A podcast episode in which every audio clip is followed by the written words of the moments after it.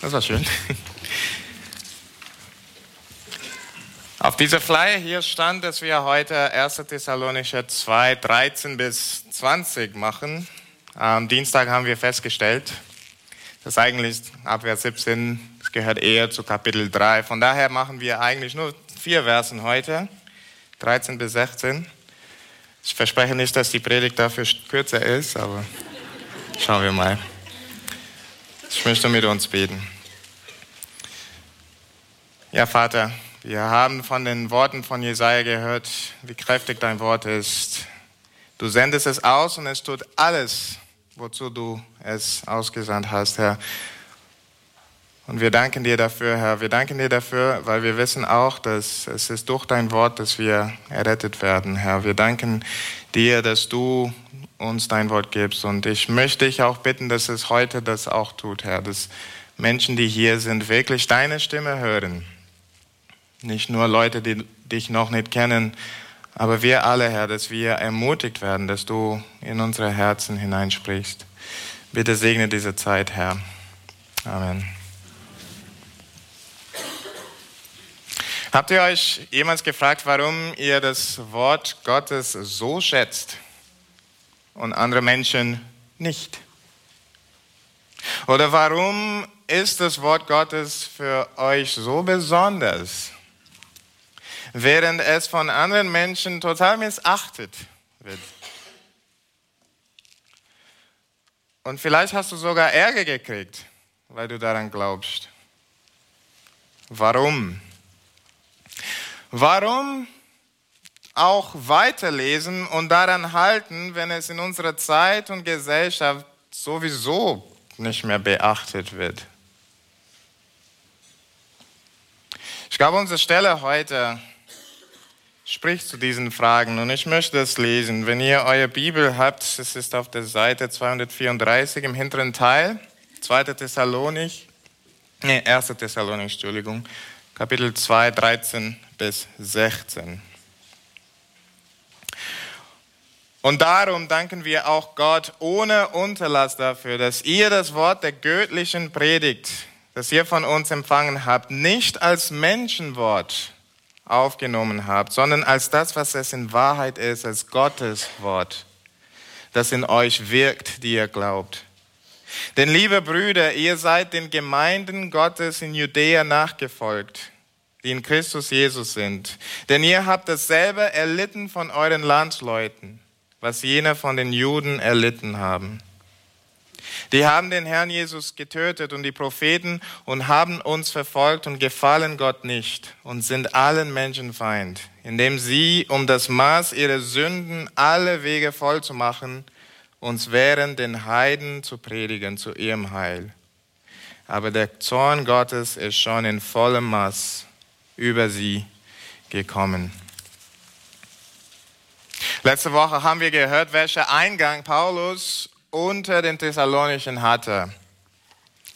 Er war darauf beachtet, ihnen Christus zu predigen. Und er hat es getan ohne List, ohne Betrug. Und er hat es auch aufopferungsvoll getan. Er hat ihnen seine Liebe gezeigt, wie ein Vater, wie eine Mutter, sagt er. Was war das Ergebnis von, diesen, von den Mühen von Paulus und seinen Mitarbeitern? Wie haben die Thessalonicher darauf reagiert? Sie haben Paulus aufgenommen und Silas und Timotheus. Das, was sie gesprochen haben, nicht als Menschenwort, sondern als das, was tatsächlich ist, Gottes Wort, wie es in Vers 13 steht. Sie haben Paulus und seine Mitarbeiter gehört. Ja, die Stimme waren Menschenstimmen. Die Thessalonicher haben Menschen gehört. Ja. Wir hören Paulus, wir hören Silas, wir hören Timotheus. Aber die Stimme ist eines anderen. Hinter, hinter der Rede von Paulus und Silas und Timotheus hören sie jemand anderen reden. Sie hören Gott reden. Die Thessalonicher haben bemerkt, dass was sie von Paulus und Silas und Timotheus hörten, keinen menschlichen Ursprung hatte. Es war göttlich. Sie erkannten es für das, was es tatsächlich war, als Gottes Wort. Und ein Beweis für diesen Ursprung ist das, was wir am Ende von 13 lesen. Es wirkt in euch. Es wirkt in euch. Das Wort Gottes kam in Kraft, sodass die Thessalonische von Götzen abgewandt haben zu dem lebendigen Gott hin. Es hat sie von Götzen dienen zu dienen Gottes gemacht. Das Wort, das zu ihnen kam, war lebendig und kräftig. Es hat Wunder bewirkt. Paulus sah das, als die Thessalonicher zum Glauben gekommen sind, und es hat sein Herz erfreut. Und so dankte er Gott. Ich habe vergessen, dass wir unser. Ist das schon an? Ah ja, genau. Sorry für unsere Fazil-Leute.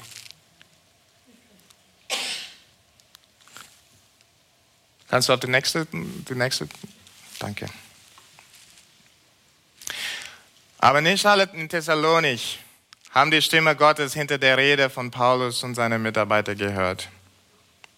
In Apostelgeschichte 17, es wurde schon ein paar Mal darauf hingewiesen in den vergangenen Wochen, wir lesen, dass in der Stadt, wo sie waren, ein großer Aufruhr ging auf, so dass Paulus und seine Mitarbeiter sehr schnell Thessalonich verlassen mussten. Und Paulus sieht da, dass nicht alle in Thessalonich haben das aufgenommen, nur diese einige haben es aufgenommen. Und die Frage ist, wieso waren diese Gläubige, diese, die gläubig geworden sind, einfach schlauer gewesen? Waren sie einfach geschickter? Oder vielleicht so geistlich eingeweiht, sodass sie von sich aus eine größere Neigung hätten zu geistlichen Sachen? Paulus sagt, nein, eure Fähigkeit zu hören war nicht angeboren. Sie kommt von Gott. Woher weiß ich das? Ich weiß das, was, weil in der, in der, in der Stelle hier steht nicht, ihr Thessalonischer, ihr seid echt klasse. Ihr habt unsere Worte aufgenommen. Gut gemacht. Nein, was sagt Paulus? Er dankt Gott. In anderen Worten, sie erkennen, dass diese Gläubige genauso taub waren wie die anderen Thessalonicher. Aber nun hören sie Gottes Wort. Nun hören sie Gottes Stimme. Und das ist ein Wunder. Das ist ein Wunder und es gebührt sich, Gott dafür zu danken. Und das sagt Paulus auch. Ehre sei Gott.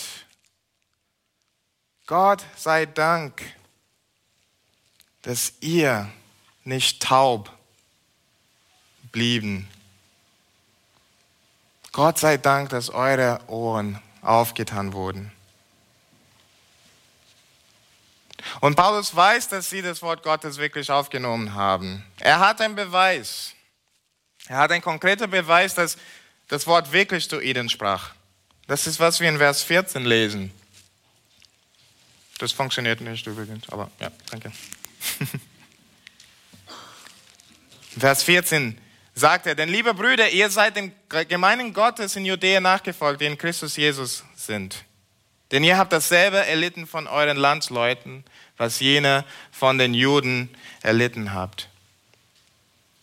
In Apostelgeschichte lesen wir, wie einige der gläubig gewordenen vor die Oberen der Stadt gebracht werden.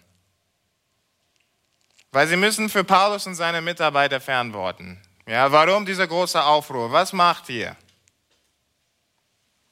Und die Thessalonicher, die gläubig geworden sind, sie werden erst wieder freigelassen, nachdem sie ihnen Burgschaft leisten. Und hier sehen wir etwas ganz Interessantes. Ein Moment hatten diese Gläubige in Thessalonicher überhaupt keine Probleme mit ihren Landsleuten. Sie waren gute Bürger, gute Nachbarn. Sie lebten in Frieden in der Stadt. Sie lebten ohne Probleme. Sie lebten sorglos, was die Obrigkeit anging. Und nun plötzlich werden sie entfremdet. Plötzlich werden sie wie Kriminellen behandelt.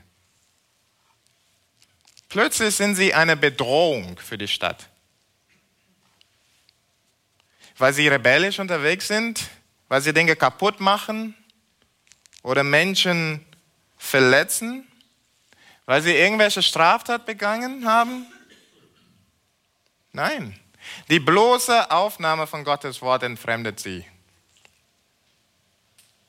Eine klare Linie wird sofort gezogen. Wir und ihr. War das aber etwa ein Fehler? Hat Paulus gedacht, ui, etwas ist schief gelaufen. Warum werden sie verfolgt? Natürlich nicht. Für Paulus ist das überhaupt keine Überraschung, wenn Gläubige verfolgt werden. Und er sagt das, wenn ihr ein bisschen weiter schaut, in Kapitel 3, Vers 3, Christen sind dazu bestimmt. Er sagt, ihr folgt dem Muster. So erleben auch die Gemeinden in Judäa, wo ich herkomme. Das ist kein Einzelfall. Menschen, in denen Gottes Wort wirksam ist, die sind auffällig und sie beunruhigen. Und das, sagt Paulus, ist Beweis für mich, dass Gottes Wort wirklich in euch wirksam ist, dass ihr Gottes Wort wirklich aufgenommen habt. Und das freut mich zu hören, liebe Thessalonicher. Ich kann mir vorstellen, dass die Thessalonicher da denken, aber Paulus, das ist jetzt für uns kein besonderer Trost. Wie sie uns behandeln, ist total unfair. Ist total ungerecht. Wir haben nichts verstoßen. Und doch behandeln sie uns wie Kriminelle. Ich weiß nicht, ob ihr schon ähm, irgendwann mal völlig unrecht, unrecht behandelt wurde völlig missverstanden und wirklich misshandelt und verachtet wurden. Und ich rede nicht von Zeiten, wo wir ein bisschen Schuld an irgendwas haben. Ich rede von Zeiten, wo wir wirklich nichts gemacht haben, wo wir wirklich suchen und suchen und suchen und kommen nicht auf die Idee, was habe ich eigentlich falsch getan? Und trotzdem werden wir falsch behandelt. Und solche Zeiten sind ganz schön hart. Man fühlt sich wie Dreck wie ein Nichtswert. Also man wird da wirklich persönlich angegriffen. Und es ist sehr schmerzhaft. Ihr seid älter als ich, die meisten von euch. Ihr habt das bestimmt viel öfters erlebt als ich. Warum tun sie das? Was habe ich gegen sie getan? Und warum tut Gott nichts, um uns vor Seuchen zu schützen? Wann wird er ergreifen? Das sind legitime Fragen, oder? Was die Thessalonicher hier, stelle ich mir vorstellen könnten. Paulus der Seelsorge beantwortet diese Fragen und tröstet die Thessalonicher. Vers 15 und 16. Die haben den Herrn Jesus getötet und die Propheten und haben uns verfolgt und gefallen Gott nicht und sind allen Menschen Feind, indem sie um das Maß ihrer Sünden alle Wege voll zu machen uns wehren, den Heiden zu predigen zu ihrem Heil. Aber der Zorn Gottes ist schon in vollem Maß über sie gekommen. Lieber Thessalonischer, hier ist der Grund, warum eure Landsleute euch so behandeln. Sie haben das gleiche Herz wie unsere Landsleute, die nicht glauben. Und zwar, sie wollen von Gott nichts wissen. Sie hassen Gott. Und das sieht man, indem sie Jesus und seine Diener, die Propheten, die Apostel verworfen und verfolgt haben und sogar getötet haben. Und ihr seid als Nachfolger Christi nächstes dran. Ihr seid nächstes an der Reihe. Es hört sich nicht so seelsorgerlich erstmal, aber seht hier, was Paulus macht. Paulus vergleicht die Gläubiger in Thessalonich zu Glaubenshelden, die verfolgt wurden. Er vergleicht sie zu den Propheten, zu den Aposteln, zu Christus selbst. Und ich weiß nicht, ob das für euch sowas ist, aber das würde mir, Mut machen. Zu wissen, dass ich ein Nachahmer von großen Helden wie ein Jeremia oder Elia oder Paulus oder Petrus bin. Wie Christus selbst. Ein Kind, das sehr stolz über seinen Papa ist, er liebt es zu hören, wenn jemand zu ihm sagt, hey, du siehst jeden Tag mehr und mehr wie dein Papa. Das ist, was Paulus macht hier. Lieber Thessalonicher, ihr seht mehr und mehr wie Christus aus. Ich stelle mir vor, die Thessalonicher lesen das und sagen, stimmt. Christus hat gelitten. Alle seine Diener haben gelitten. Wir möchten wie Christus sein. Okay, okay, so gesehen macht dieses Leid dann ein bisschen Sinn. Aber Paulus fährt fort. Nicht nur sind eure Verfolger Gott und euch feindlich, sie sind auch allen Menschen feindlich. Sie halten Menschen davon ab, das Wort Gottes zu hören. Sie hindern euch Christen, den Menschen das Evangelium zu verkündigen. Die einzige Botschaft, die sie retten könnte. Diese Menschen, die euch verfolgen, gehen in den Abgrund und sie wollen so viel wie möglich mitnehmen. Diese sind üble Menschen.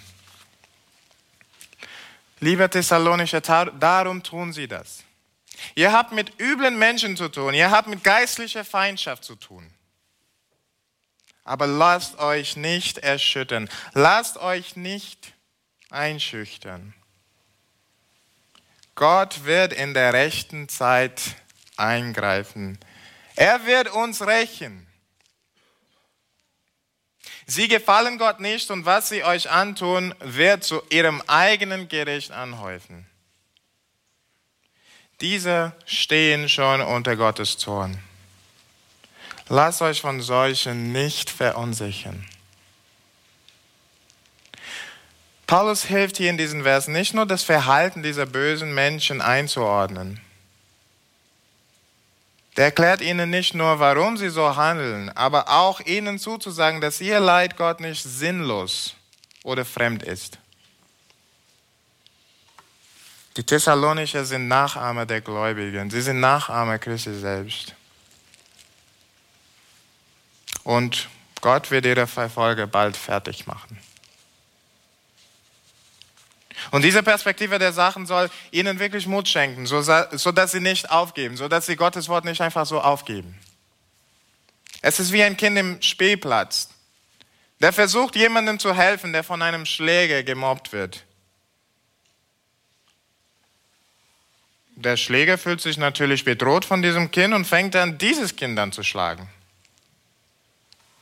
Und wenn das Kind dann allein ist, und er Ball diesem Schläger, weil er denkt, er hat keine Chance. Wenn er dagegen weiß, dass sein großer Bruder, der ein Taekwondo-Profi ist, in den nächsten Momenten um die Ecke auftaucht, ja, da wird er mutig sein. Da wird er standhalten, da wird er trotzig sein. Er wird seine Stellung halten. Paulus sagt in Thessalonischen, diese Bullis quälen euch, aber Gott steht hinter euch. Er macht sie gleich platt. Lasst euch einfach nicht erschüttern, Thessalonicher. Was will Paulus mit diesen vier Versen dann sagen? Was ist sein Ziel damit?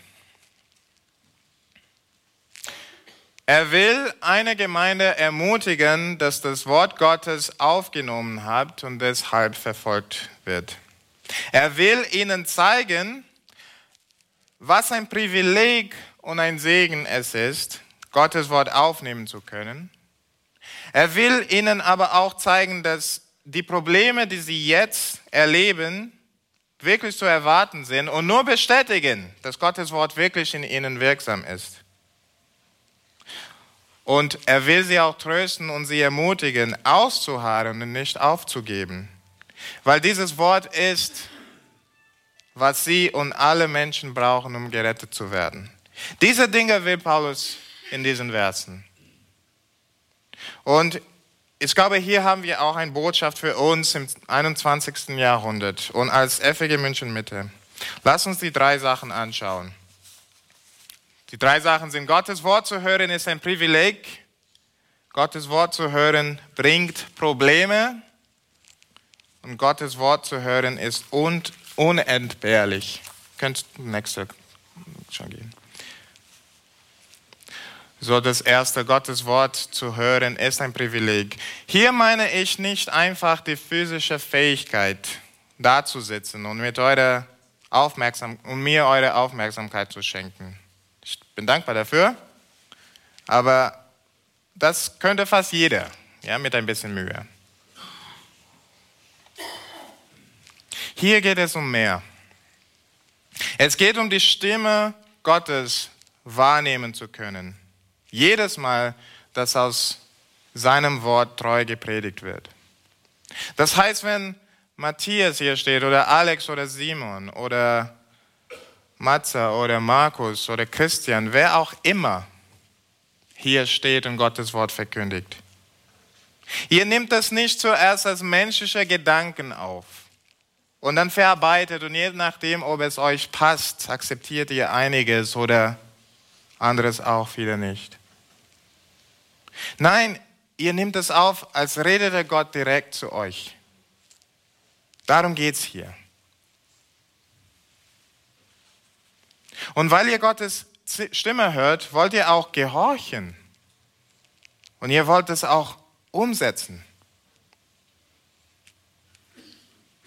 Ich habe das große Privileg, das wirklich zu erleben in unserer Gemeinde. Ich liebe die Zeugnisse von so vielen Leuten, die ich höre, immer wieder, vor allem bevor sie sich taufen lassen, wie das verkündigte Wort Gottes am Sonntag wirklich sie verändert wurden. Beispiel von Edith zum Beispiel. Sie erzählt davon, wie über Monate lang sie Gottes Wort gehört hat und das hat sie so bewegt. Oder auch die Marielle, ich habe sie auch gesehen. Ich, ich musste auch an dich denken wie das Wort Gottes dich wirklich geführt hat, Lebensänderung zu machen. Oder ihr kennt auch die, die Geschichten von so vielen von unseren Afghani-Freunden, die von weitem reisen, von überall in Bayern, um Gottes Wort zu hören bei uns hier sonntags. Und so viele werden gerettet. Für die, die neu sind, in zwei Jahren ging die Gruppe, die Farsi Bibelgruppe von drei Menschen zu fast 40 jetzt. Und so viele von denen werden auch getauft. Ich erlebe das mit Männern, Männern in meinem Hauskreis, die einfach hungrig sind, mehr und mehr zu erfahren, wie Gott ist, was er tut.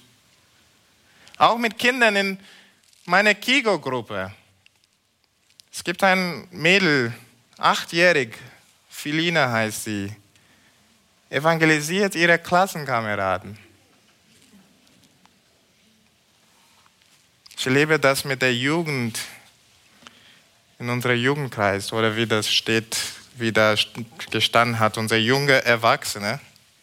Letzte Woche waren wir auf der Jugendfreizeit und was für eine Ermutigung, das Feedback von den Teilnehmern zu hören. Wie sie in der Woche wirklich von Gottes Wort bewegt wurden. Wir haben Kolosserbrief studiert und sie waren so begeistert, so bewegt, so neu erfüllt mit Freude. Ich weiß nicht, ob es schönere Dinge gibt im Leben als das. Zu sehen, wie Gottes Wort wirklich Menschen, Herzen ändert. Und das ist die Kraft Gottes in euch, ihr Lieben. Gott bewirkt das in euch. Und wie Paulus Gott für die Thessalonische danken, dankte, möchte ich Gott auch jetzt für euch danken, dass ihr sein Wort aufnimmt, nicht als Menschenwort, sondern als das, was es tatsächlich ist, als Gottes Wort. Und ich hoffe, dass ihr seht das auch, dass es Gottes, äh, Gottes Wirken in euch ist. Und ihr dafür Gott dankt. Das ist ein riesiges Privileg, das Aufnehmen von Gottes Wort. Das ist nicht selbstverständlich, das kann nicht jeder. Schaut die Welt um euch herum. Sie nehmen sein Wort nicht wahr. Wir sind tatsächlich Minderheit. Die meisten sehen in diesem Buch nichts als Märchen. Oder vielleicht sogar gute Gedanken, aber Gedanken von Menschen. Gottes Wort? Sei nicht so naiv. Aber sie sind taub. Sie nehmen Gottes Stimme nicht wahr. Aber ihr tut das. Und nicht, weil ihr schlauer seid. Also es gibt viele schlaue Menschen hier, aber nicht, weil ihr schlauer seid. Es ist, weil Gott euch in seiner Barmherzigkeit die Ohren aufgetan hat. Und dafür soll Gott die Ehre bekommen. Gottes Wort zu hören ist ein Privileg. Die nächste, Gottes Wort zu hören bringt Probleme. Gottes Wort zu hören und wahrnehmen zu können, ist ein großes Privileg. Aber wenn wir ehrlich sind, fühlt es sich manchmal überhaupt nicht so. Sehr oft Gottes Wort zu folgen, bringt mit sich Unbeliebtheit, Verspottung und Hohn. Manch, manchmal vielleicht sogar Benachteiligungen. Ich weiß nicht, ob ihr schon mal in Gesprächen verwickelt wart, wo der Gegenüber euch das Gefühl gegeben hat, dass du einfach naiv bist oder blauäugig bist.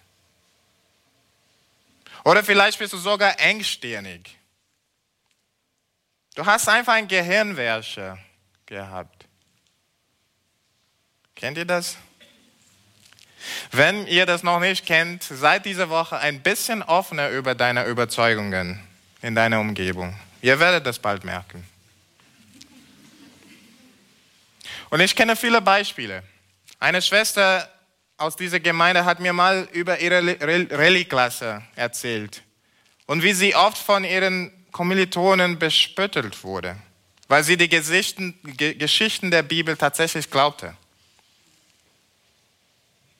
Oder ein anderer Bruder, der Jonathan Gates, der da oben sitzt, der Theologie studiert in der LMU und öfters mit seinen Dozenten um Wahrheiten ringen muss, müssen, weil sie das schon längst verleugnet haben.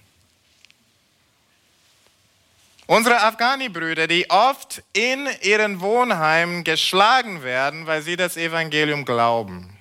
Frag sie mal. Sie werden euch erzählen.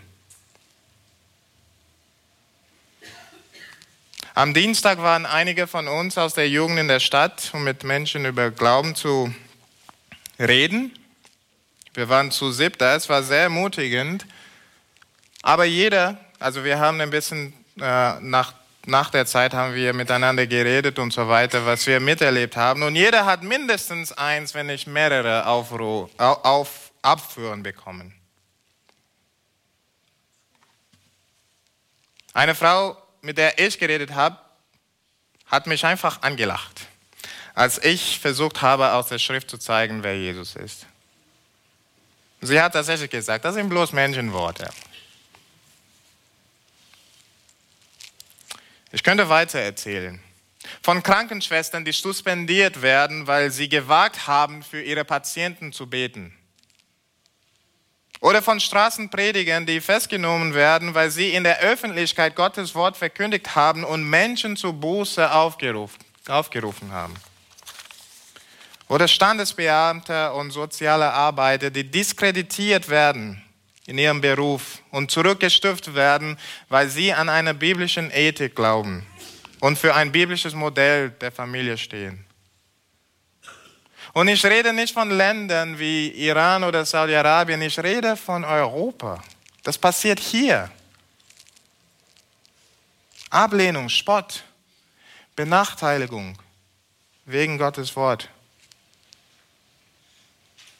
Wenn ihr das testen wollt, sage einfach da draußen, dass ihr glaubt, dass Menschen ohne Jesus Christus verloren gehen und dass sie Buße tun müssen.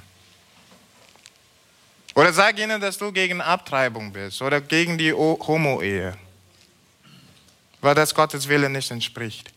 Ihr sagt das, die Hölle bricht aus. Wie kannst du sowas glauben, du intoleranter Mensch? Und dabei ist es egal, wie nett du sonst bist.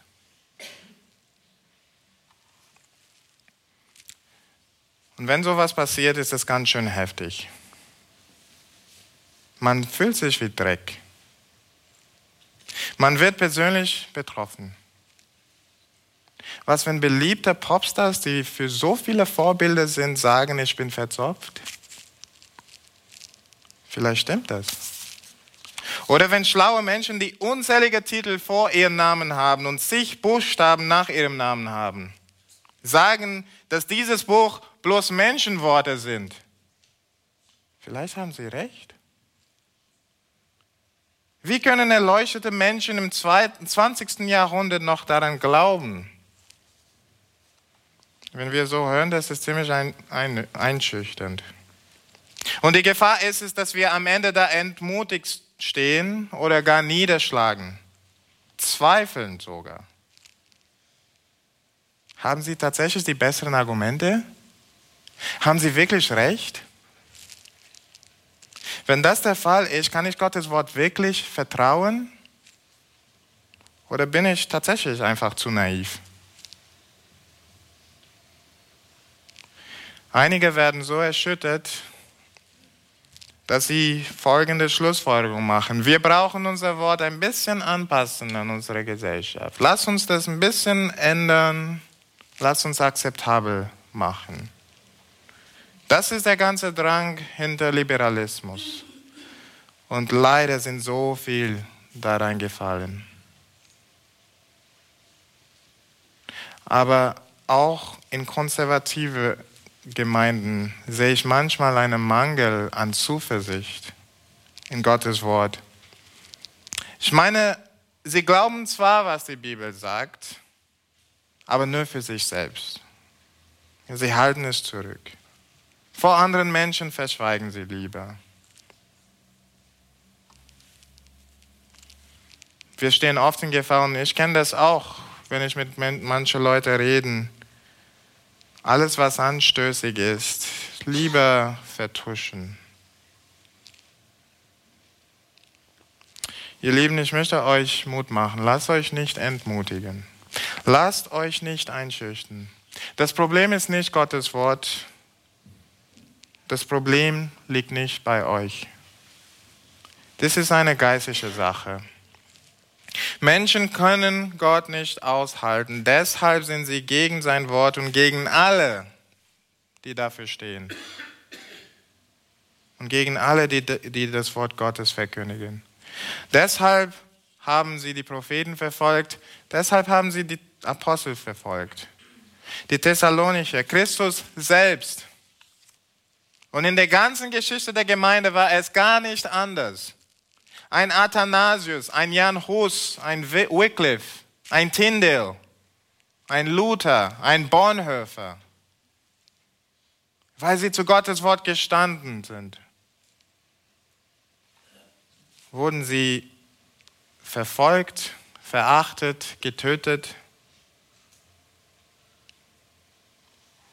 Aber ich möchte euch sagen, deshalb empfindet auch ihr Hohn und Respektlosigkeit, vielleicht sogar Schmerz, wenn ihr Gottes Wort verkündigt und die Menschen euch einfach ablehnen.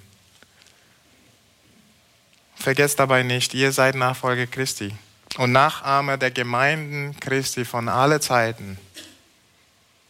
Wenn ihr wegen Gottes Wort benachteiligt werdet, seht ihr mehr und mehr wie Christus aus.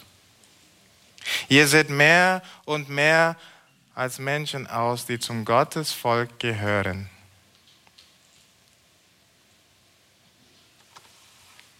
Und der Trost dabei ist, es wird nicht immer so bleiben.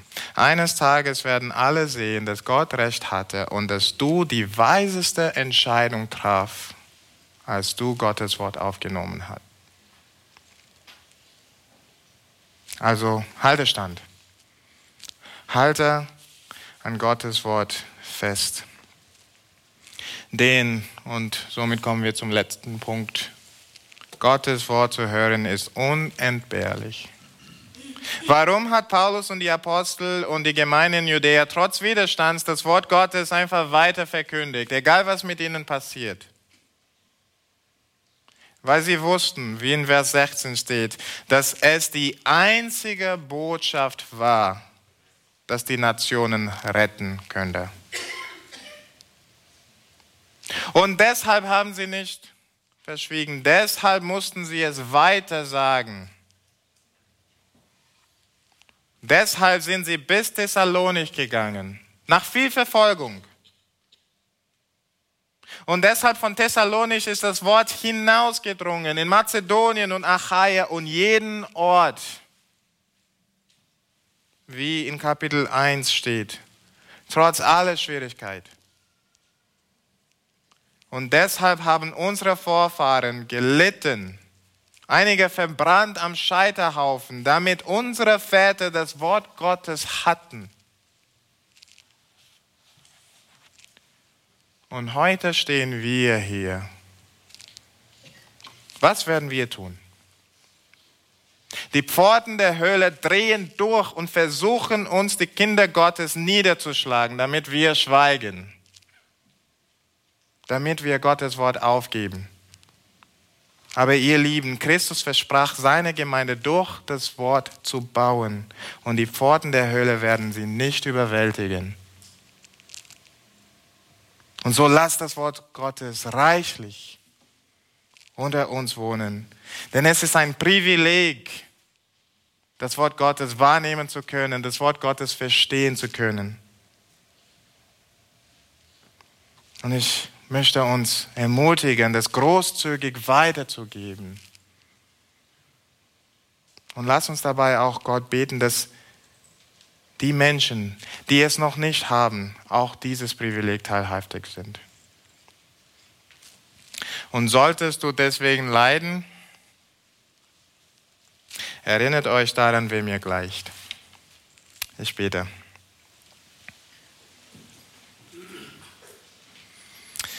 Vater, wir danken dir für dein Wort. Was für ein Privileg es ist, Herr, dein Wort zu haben. Herr, dadurch werden wir gerettet, dadurch kennen wir dich, sehen die Herrlichkeit von deinem Sohn Jesus Christus. Herr, dadurch finden wir Leben, Leben in der Fülle.